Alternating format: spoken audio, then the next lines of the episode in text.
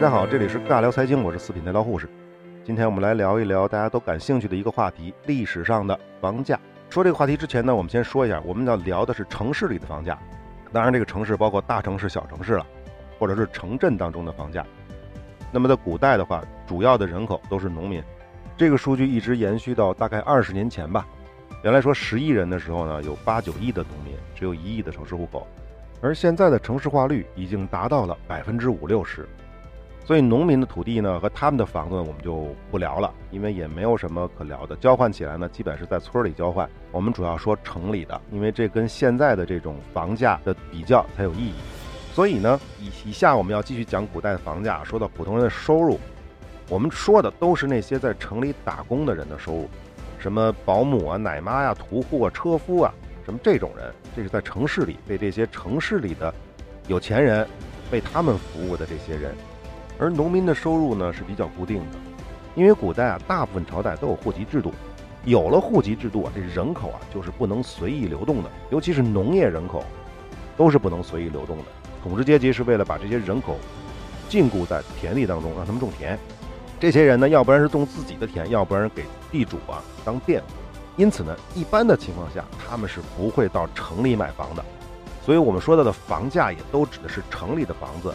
普通人的收入也指的是城里的这些打工的人的收入，而且这个农民啊，他的收入基本也是固定的，变化不是很大。有多少田，你就能种多少粮食，只要不发生旱灾、雨灾和一些自然的灾害，他的收入呢，基本上都是来自于田里的粮食，就没有什么太大的变化。当然是到了明清之后，南美的这种高产作物，咱们讲粮食时候说过啊，这些高产作物引进之后。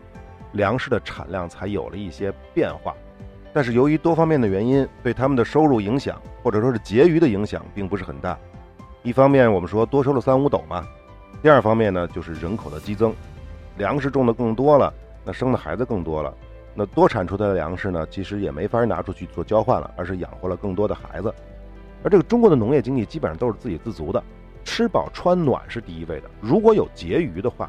主要是用于交换农业生产的用具，或者是给自己盖个房子，所以他们一般来说不会有买卖房子的这种需求，更不会去城里买卖房子，最多是在村里互相买卖一下房子。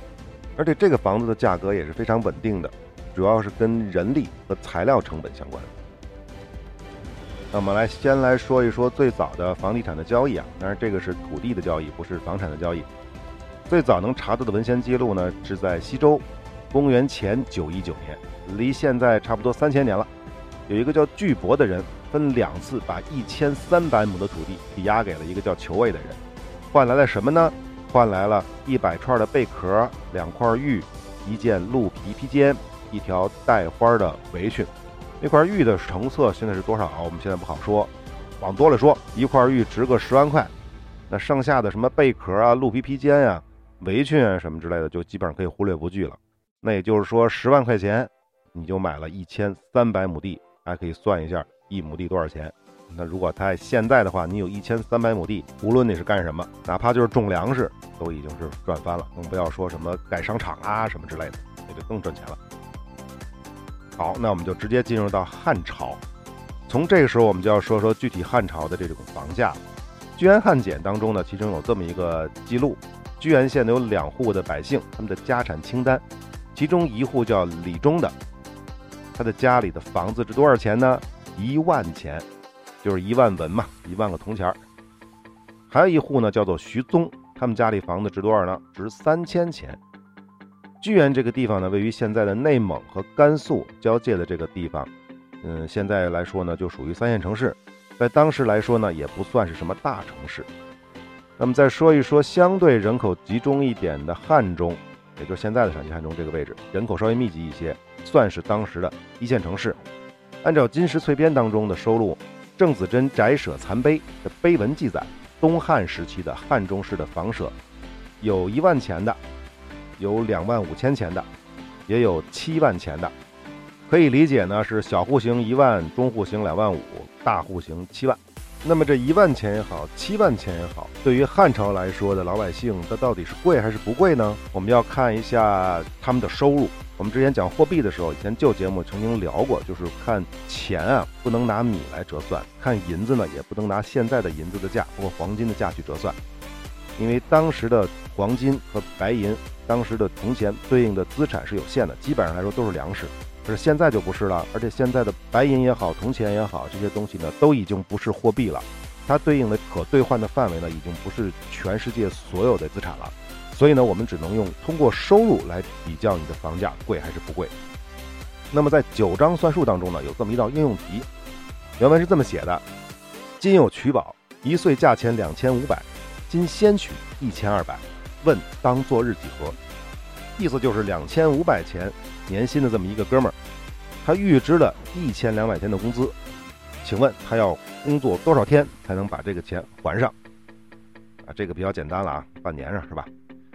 这个传达的一个信息，就是当时这个普通的打工的人，他的年收入是两千五百钱。那么出土的西汉木简中也记载过，当时的故宫月值四百二十四，也就是月薪四百二十四钱。那么年薪呢，就是五千零八十八钱。当然还有呢，收入比较高的，这个记载的叫做积四月值两千八百，就是说四个月挣了两千八百钱，那年薪就是八千四百钱嘛。那比刚才那位。五千钱，五千一百钱嘛，差不多比那位高一些。那这个就是普通老百姓了。那他们的收入就是几千钱的样子，少的两千五百钱，多的八千四百钱，啊，是这么一个情况。那么当官的呢？当官也是典型的是要在城市里面买房子的人嘛，要居住的人嘛。那当官的收入是多少呢？根据史料记载，西汉当时那个著名的东方朔，就是汉武大帝时代的那个东方朔，刚刚当官的时候，每月的俸钱是二百四十。也就是说，月薪二百四十钱，年薪也不过就三千钱。那么，根据《后汉书》东汉的《后汉书·百官志》当中记录的，等级最低的公务员叫左史，每年呢能领到九十六户米，就合呢九千六百钱。这个明显比西汉的东方朔的工工资要高了。那当时的太守年薪是多少呢？是一千户，折合大概十万钱。那么基本上这几个信息大家都分辨出来了啊。小户型一万钱，中户型两万五千钱，大户型七万钱。普通打工的老百姓，年收入两千五百钱到八千四百钱。一个公务员，低等的公务员一年几千钱，高等的公务员，太守这样的公务员，年薪是十万钱。那么这么简单的算一算就知道了啊。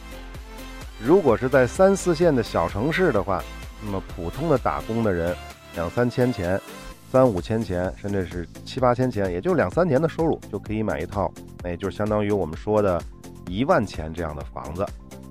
如果是要在大城市，最便宜的房子呢，稍微贵一点儿，那也就四五年、五六年肯定能买了。那么低等的公务员呢，两年的薪水就可以买一套一线城市的普通房产。那么太守一级的人，一年的薪水就可以买一栋大宅子，就是所谓的大户型，而且还有富裕。那么汉代的这个能查到的资料呢，并不是很多。普通人的收入大概有多少？官员的收入大概有多少？小户型、大户型、中户型大概有多少？讲了这些，大家应该有一个基本的概念了。虽然它是比较片面的啊，因为资料太少。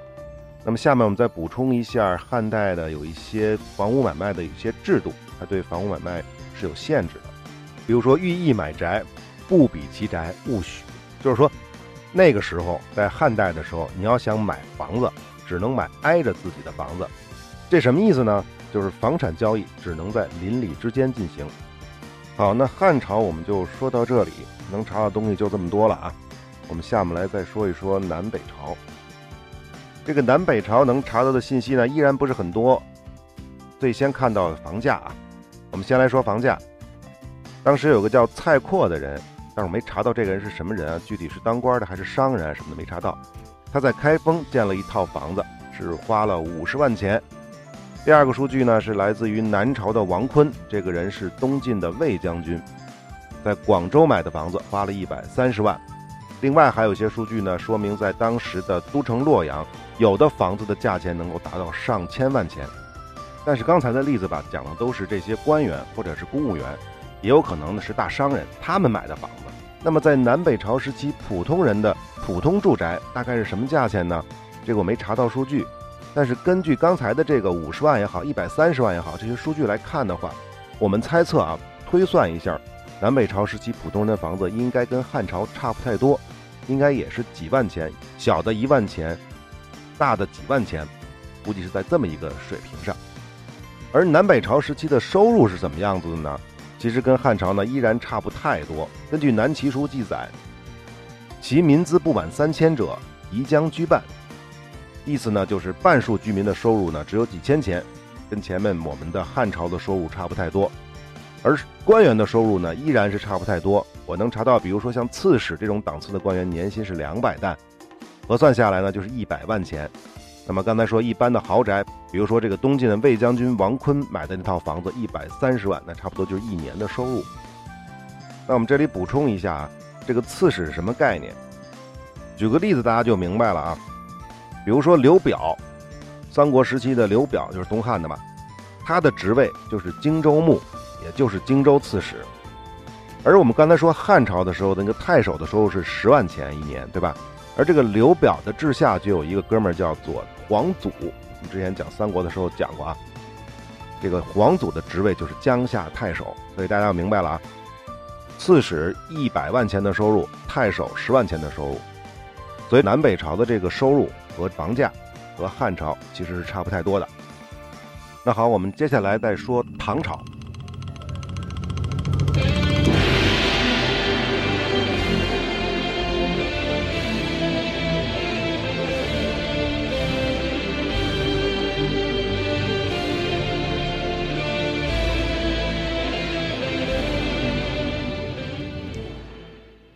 唐朝全盛时期，这个玄宗唐玄宗这个时期，当时的朝廷拍卖国有房产的碑文的拓片上有这样的一个记录，大意就是一座拥有房屋三十九间、占地大概两点九亩的大别野大别墅啊，拍卖的成交价是一百三十八贯十三点八万钱。我们讲那个货币那期说过，这个贯和钱还有银子之间的关系啊，当时应该唐朝应该是不怎么流行银子的。主要是铜钱，到宋朝的时候，差不多就是一两银子是一千钱。那么一两银子对应的购买力是一千到三千人民币。那么唐代要比宋代还要早，所以一贯钱就对应了一两银子一贯钱，购买力应该比它还要再高一些。我们按三千到四千来估算，所以这十三点八万钱是多少人民币呢？和现在的购买力来说呢，您差不多四十万到五十万左右。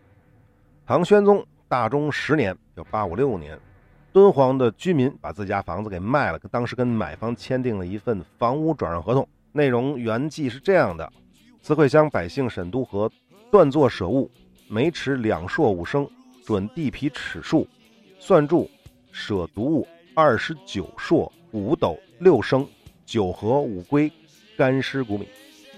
哎，听上去乱七八糟的，什么意思呢？就是说沈都河这套房子是按面积计价的。每尺呢是和小麦两担五，另外这个房子所有的家具陈设呢也一块卖，价值是二十九担五斗六升有余，差不多三十担粮食啊。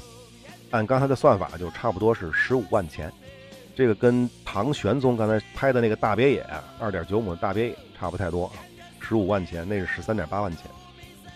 那好，这个大概的这个房价有了两个例子，我们再来看看唐朝的这个工资和普通人的收入啊。咱们先看看这个唐朝的官员工资。贞观期间，就唐太宗的贞观之治嘛。贞观期间，这个官员的收入当时有记载，一品官呢是一百七十二点六万钱，当然这个是折算后的啊。实际上他主要发的还是粮食。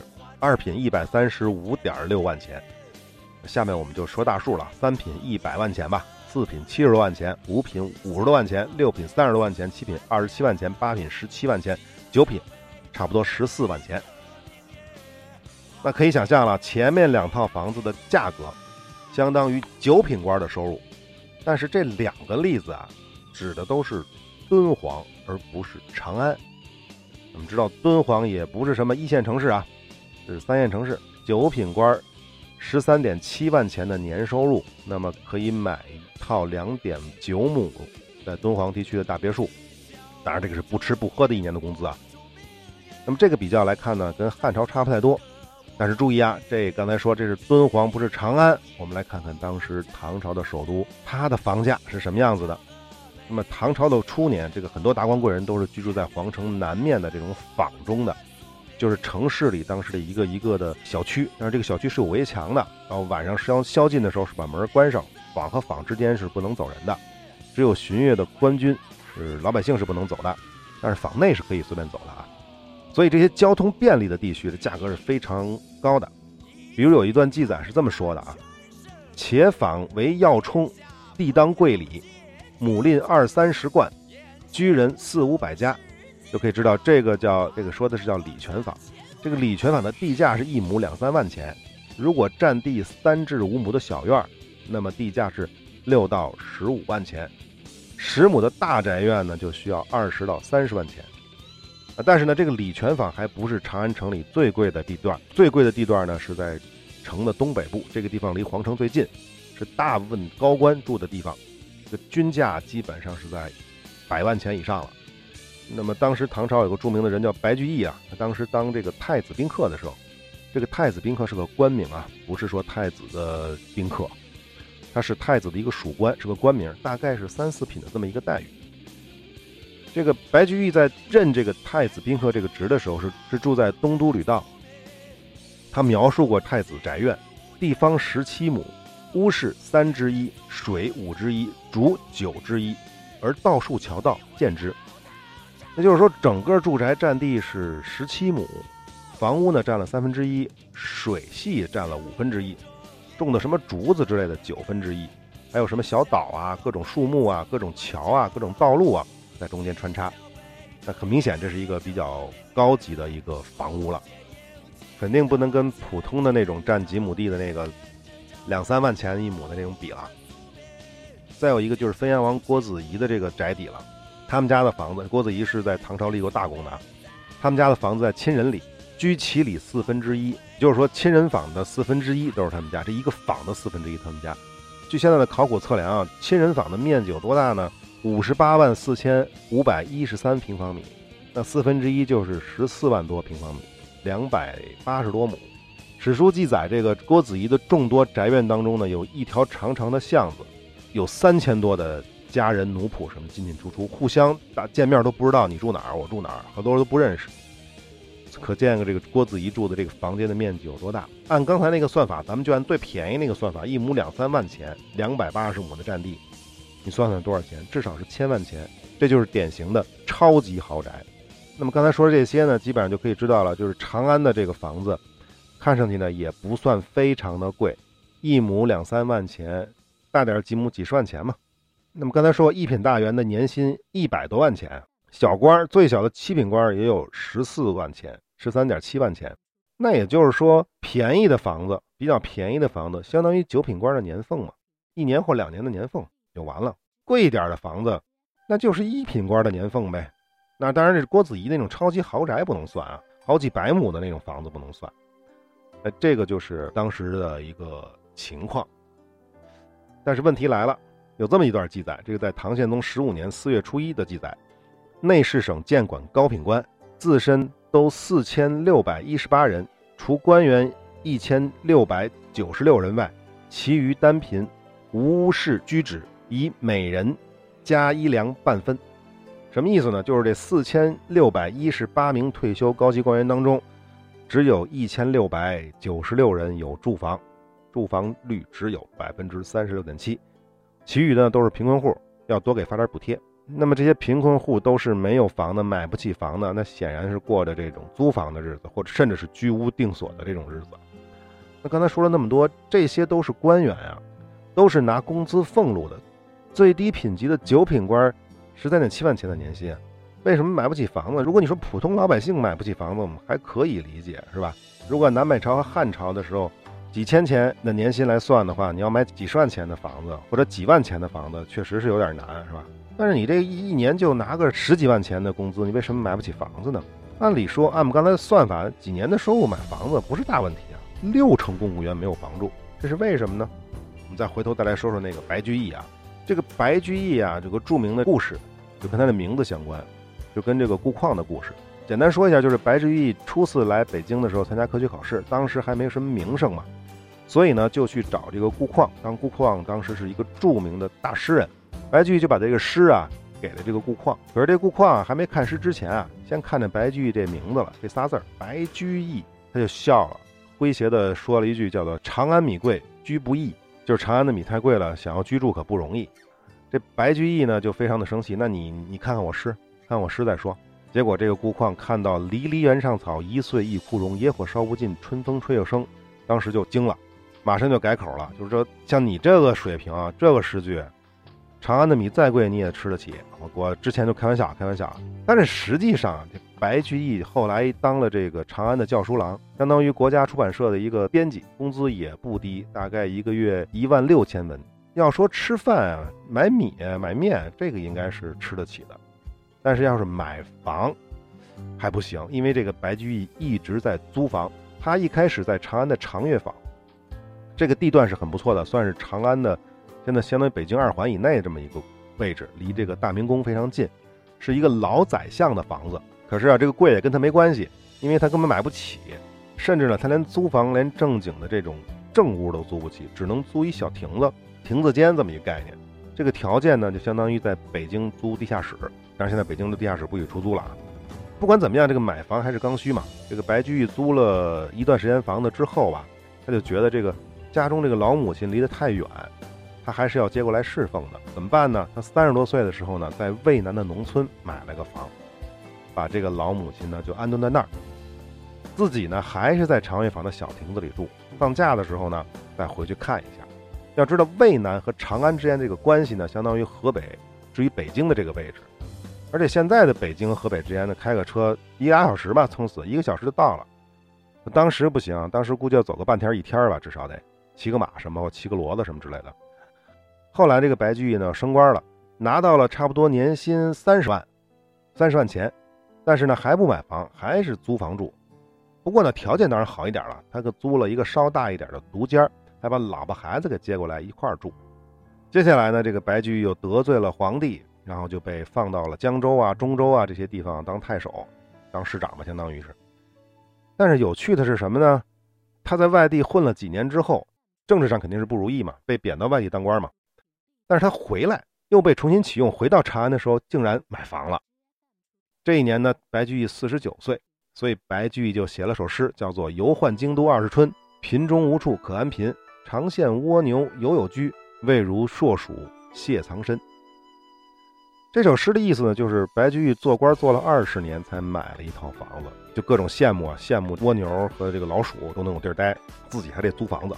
二十年，白居易挣了多少钱？平均收入怎么着也得二十万到三十万钱一年吧。二十年就差不多是四百万钱，而且他在外放期间的收入是比在京官的时候高的。虽然是贬到外地，但是他的职务提高了。那在外地期间呢，他差不多能拿到五十万钱一年。那如果这么算的话，他一共的收入至少有四百万钱。他买这套房子多少钱呢？我们想怎么着也得是百万钱吧，起码是大几十万钱。这么一个情况，所以说明白居易买的这套房子并不便宜。但是他在挣二三十万钱的时候，他确实是买不起房子的。当然，还有一种可能呢，就是这个外放的官儿啊，比京官的收入啊，确实高的不只是那点工资了。呃，有没有什么贪污什么之类，这个就不好说了。啊，再来说一下这个杜甫。杜甫有句诗叫做“安得广厦千万间，大庇天下寒士俱欢颜”，大家都学过。这诗别的不知道，说明这杜甫肯定没钱买房子。要知道，杜甫的祖父叫杜审言，是工部侍郎。工部侍郎是什么概念呢？工部的部长就是尚书嘛，侍郎就是副部长嘛，相当于住房或者说是这种建设部这种的副部长，高级官员，对吧？他的父亲做过兖州的副市长、副太守，那所以他的家庭经济环境应该是比较优越的，肯定不是一般人能比的。而且杜甫自己还做过左师仪。这个呢是个七品官，拿七品的俸禄，相当于县长的待遇。刚才说过，唐朝七品官一年能拿个二十多万钱，将近三十万钱的收入。那杜甫也没房子住，是吧？这也说明这个房价很贵。那么唐玄宗时期的有个宰相叫卢怀慎，他也住不起大房子，他也写过诗，叫做“卧于碧泽丹席，门无帘箔，每风雨至，则”。以席闭焉，什么意思啊？就是躺着一破席子那儿，门上呢连个帘子都没有，一刮风一下雨，就只能拿那席子挡雨挡风，那就说明这房子是冬凉夏暖，肯定不是什么好房子。这可是个宰相啊！这可是个宰相，一品官，一百多万年薪啊，这也买不起房子。那么韩愈，再说一下这个韩愈啊，韩愈唐宋八大家，写过一首诗，叫做“使我来京师，岂止一卷书，辛勤三十载，已有此屋庐。”这韩愈呢是二十四岁开始做官，最后一直做到吏部的侍郎。我刚才说了，侍郎尚书嘛，尚书下面那个就是副部长嘛，吏部就是组织部呗，组织部的副部长。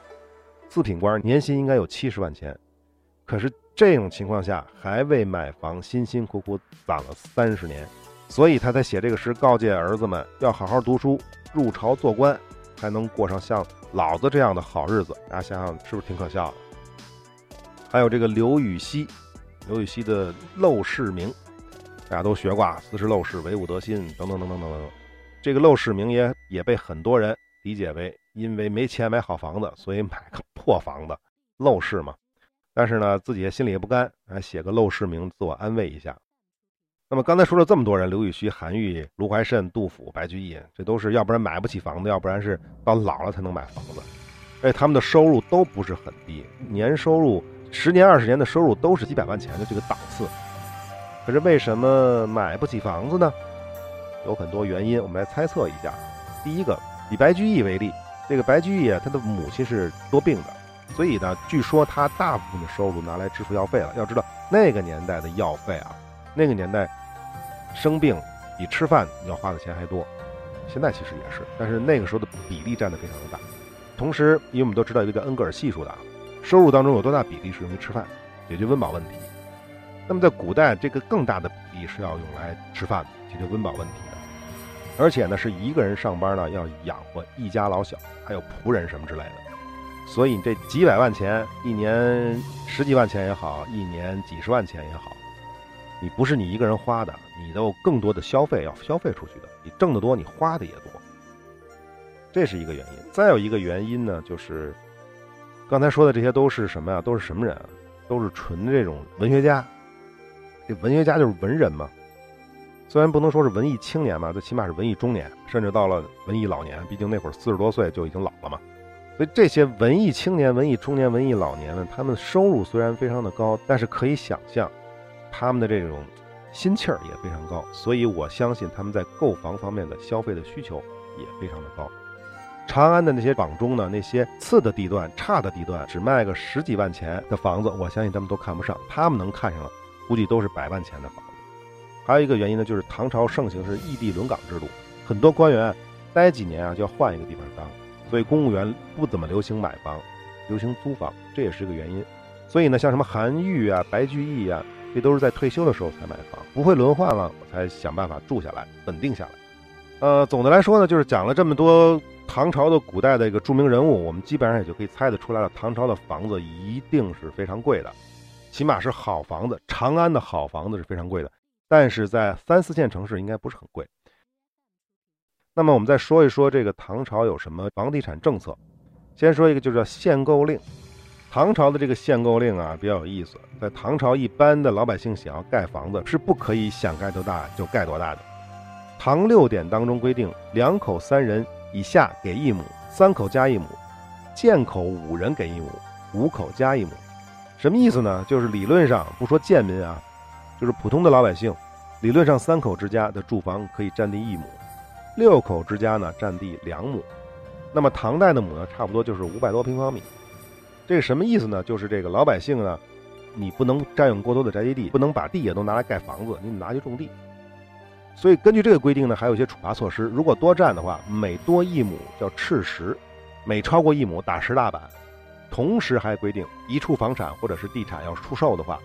买卖双方谈妥了之后，还要征求所有的邻居及卖方的族人的意见，叫做先以亲邻买卖，就是亲戚和族人有优先的受让权。这跟之前汉朝那个逻辑是一样的。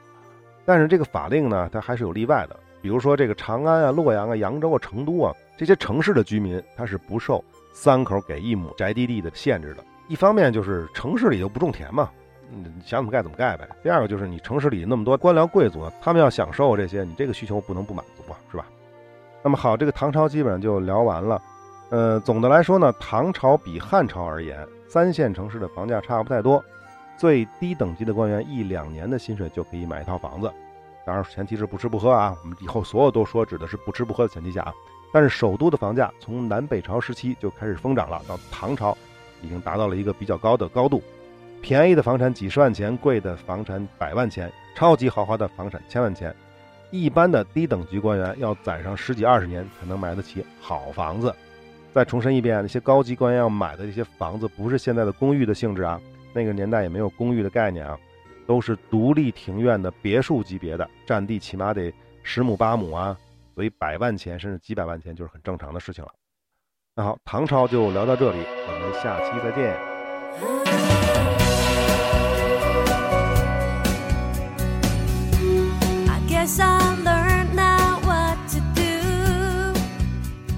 如果您是新用户，想收听以前完整的内容，请到荔枝 FM。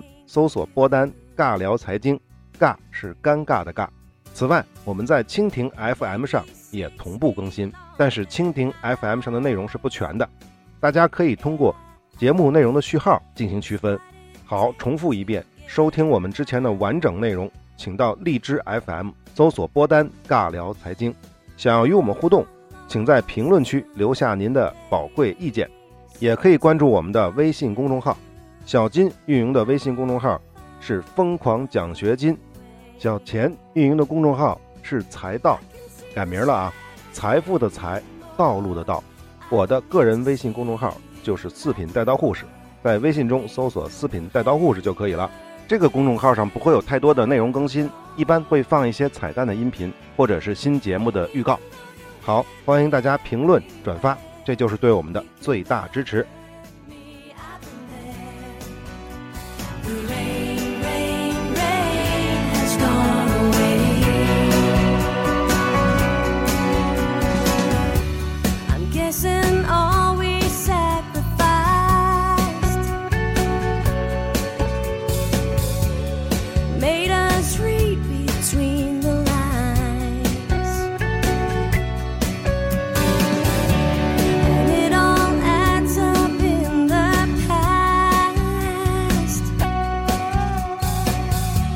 like everything.